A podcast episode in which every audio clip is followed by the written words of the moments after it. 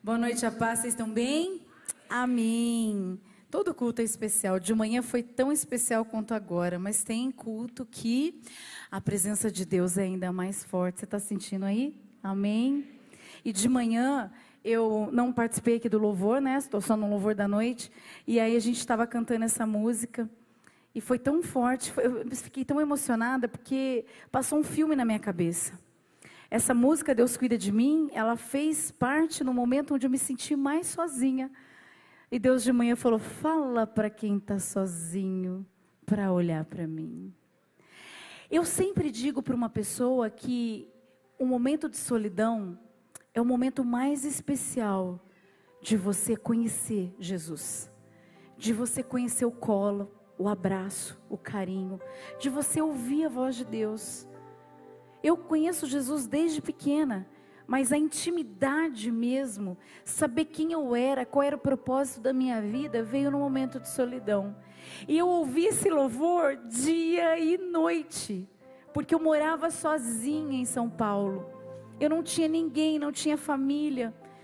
E nesse momento a minha família quis até, né, me consolar, mas nada funcionava e dia e noite ouvindo que Deus cuidava de mim. Passou um tempo e eu fui começando a ficar feliz, porque Jesus começou a entrar no lugar que ele sempre deveria ter dentro de mim, o primeiro lugar no meu coração. Ele não era. E ele passou a ser o meu primeiro lugar. Ele passou a ser o meu namorado, o meu amor, o meu companheiro, a minha melhor companhia.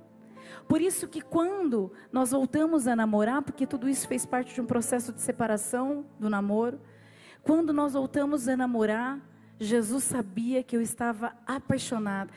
O Juliano sabia que eu estava apaixonada por Jesus. E ele também colocou Jesus em primeiro lugar. Então, se a gente está aqui hoje, é porque no momento de solidão de nós dois, porque ele também se sentiu só. E foi nesse tempo que Deus cuidou de nós, do nosso coração.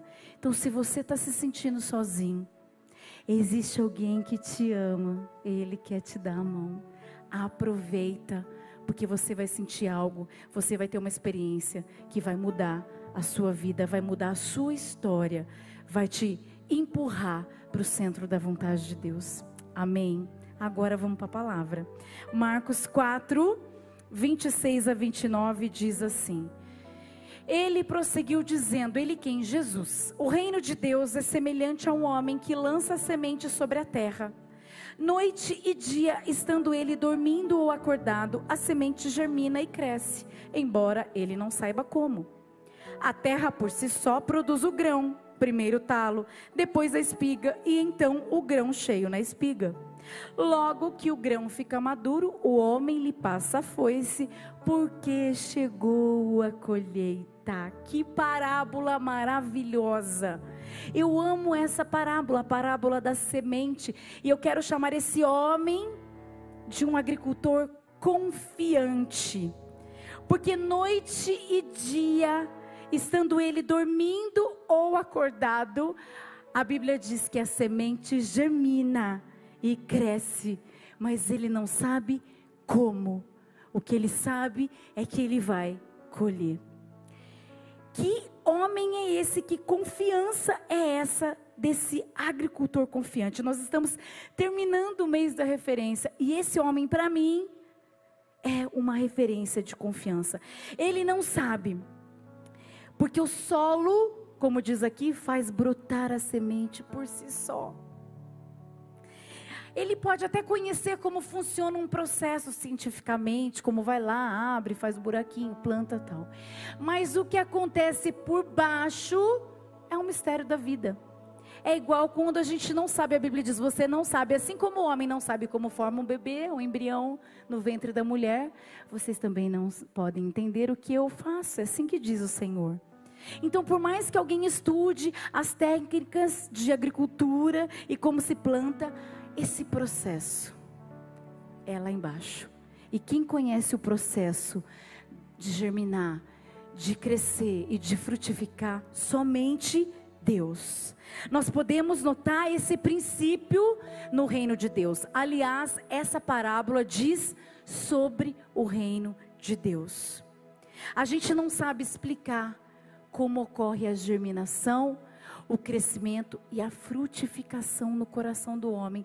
A gente aqui até tentar explicar e entender, mas isso é um mistério. Somente o Senhor pode fazer a frutificação. Por mais que a gente tente, esse desenvolvimento pertence somente a Deus. E posso falar uma coisa para você? Isso é libertador demais. Porque você não precisa fazer a parte que não lhe cabe. Você não precisa carregar um fardo que não é seu. Você só precisa, assim como esse homem, lançar a semente no coração do homem. Você precisa apenas lançar a palavra de Deus e não se preocupar com o processo dentro do coração do homem, porque não nos cabe fazer isso. Senão a gente vai cansar. A gente vai querer frutificar a força e esse fruto vai vir fora de hora e ele não vai amadurecer. Então isso é libertador demais. Para nós aqui, nós sabemos que Deus falou a mensagem, a gente vem com uma grande expectativa de que essa semente vai cair num, num solo bom e que o processo todo é o Senhor que vai fazer. Ele que vai te convencer do pecado, é Ele que vai mostrar quem você é para Ele, é Ele que vai lembrar você do passado, é Ele que vai apagar o seu passado, é Ele que vai fazer você enxergar o futuro. Eu posso falar de futuro, eu posso falar das promessas de Deus. Eu vivi isso. Eu escutei o pastor falando na minha conversão: olha, porque Deus tem promessas e promessas. Eu falava: que que é isso? Que promessa é essa? E talvez você escute a gente aqui, você também não sabe. Mas não cabe a mim, eu posso te ensinar, mas te convencer é apenas o Espírito Santo. Isso é papel de Deus. Então isso é muito libertador. A gente não precisa fazer nada na força do nosso braço. Essa parábola nos ensina a primeira coisa que Deus é soberano. E que somente ele tem o controle da operação da salvação no coração de uma pessoa. É obra exclusiva dele. Nós somos, sabe o que? Colaboradores dele. Nós temos apenas um papel de lançar semente. E essa frutificação é automática. É Ele quem vai fazer.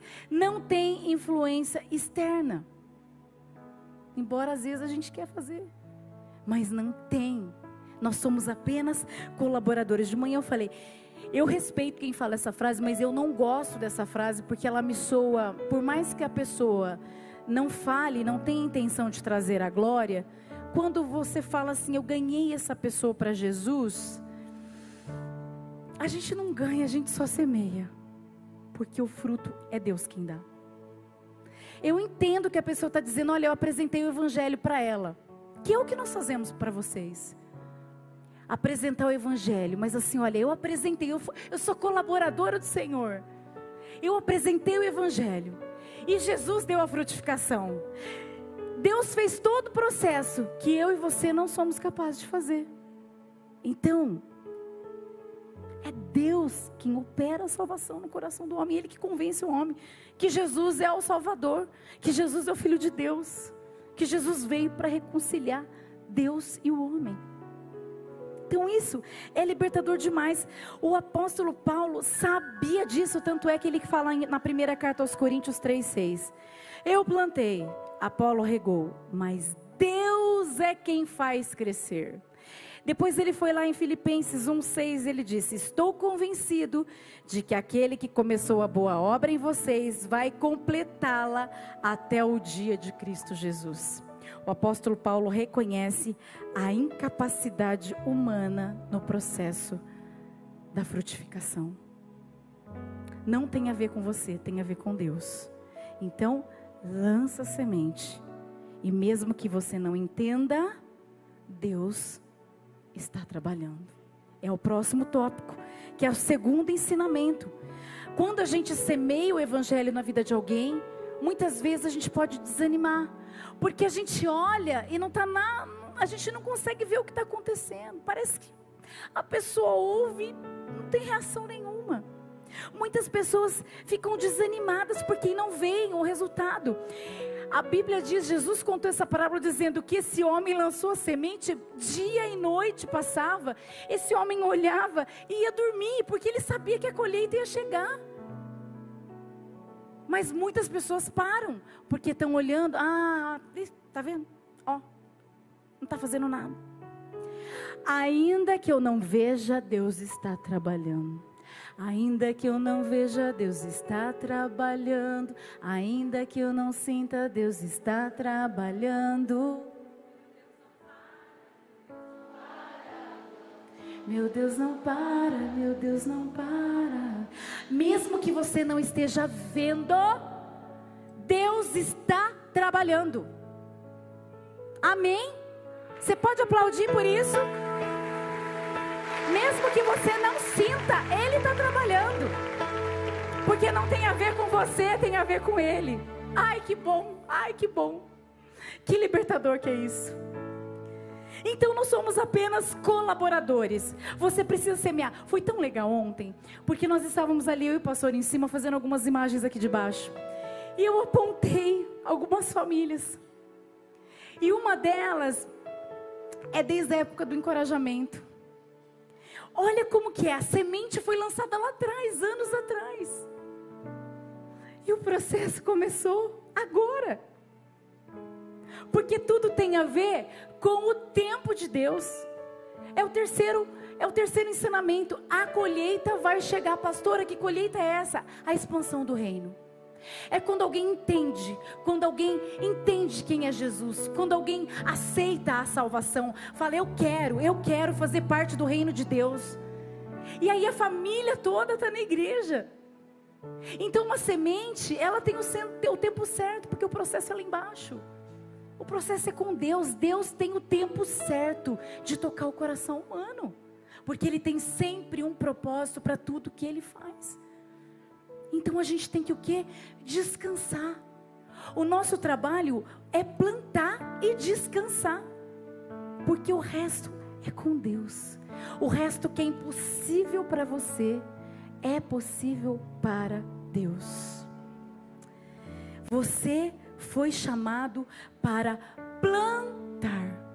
Nós teremos a recompensa, sim, a recompensa na eternidade, o galardão de participar de cada vida semeada.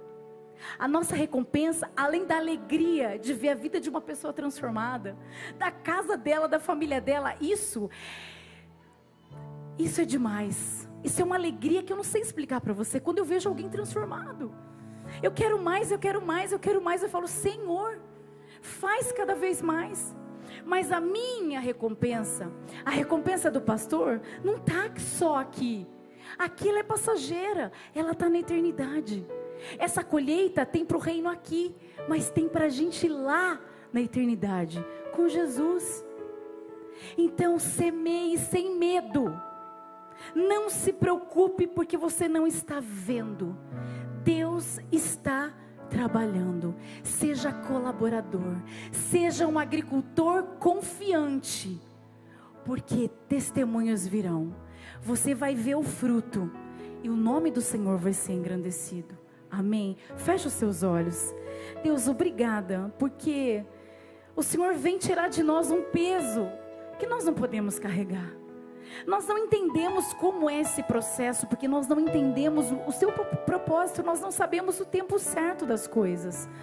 Mas nós sabemos que a tua palavra traz vida, a tua palavra gera fruto de vida. E a tua palavra traz transformação. Então, anima quem está desanimado. Dá confiança, dá esperança para aqueles que já desistiram. Porque nessa noite o Senhor diz: só semeia e deixa eu fazer. Mesmo que você não está vendo, eu estou nos bastidores fazendo tudo que você não consegue fazer. Obrigada, Deus, porque essa mensagem é de encorajamento. Nós queremos semear ainda mais, não apenas em São Carlos, nós queremos semear no mundo todo, porque nós sabemos que o fruto não é para nós, o fruto é para o teu reino, é a expansão do teu reino, é a colheita para o teu reino, e somente o teu nome será glorificado. Obrigada por nos, nos escolher para sermos teus colaboradores. Em teu nome, Jesus, nós te agradecemos. Amém. Aplauda Ele. Glória a Deus.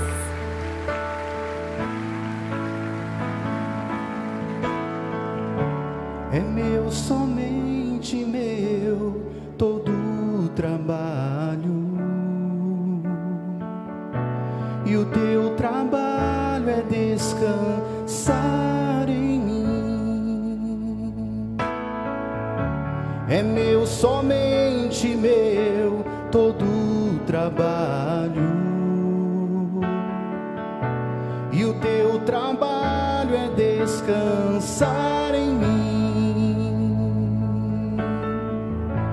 não tenha sobre ti um só cuidado, qualquer que seja.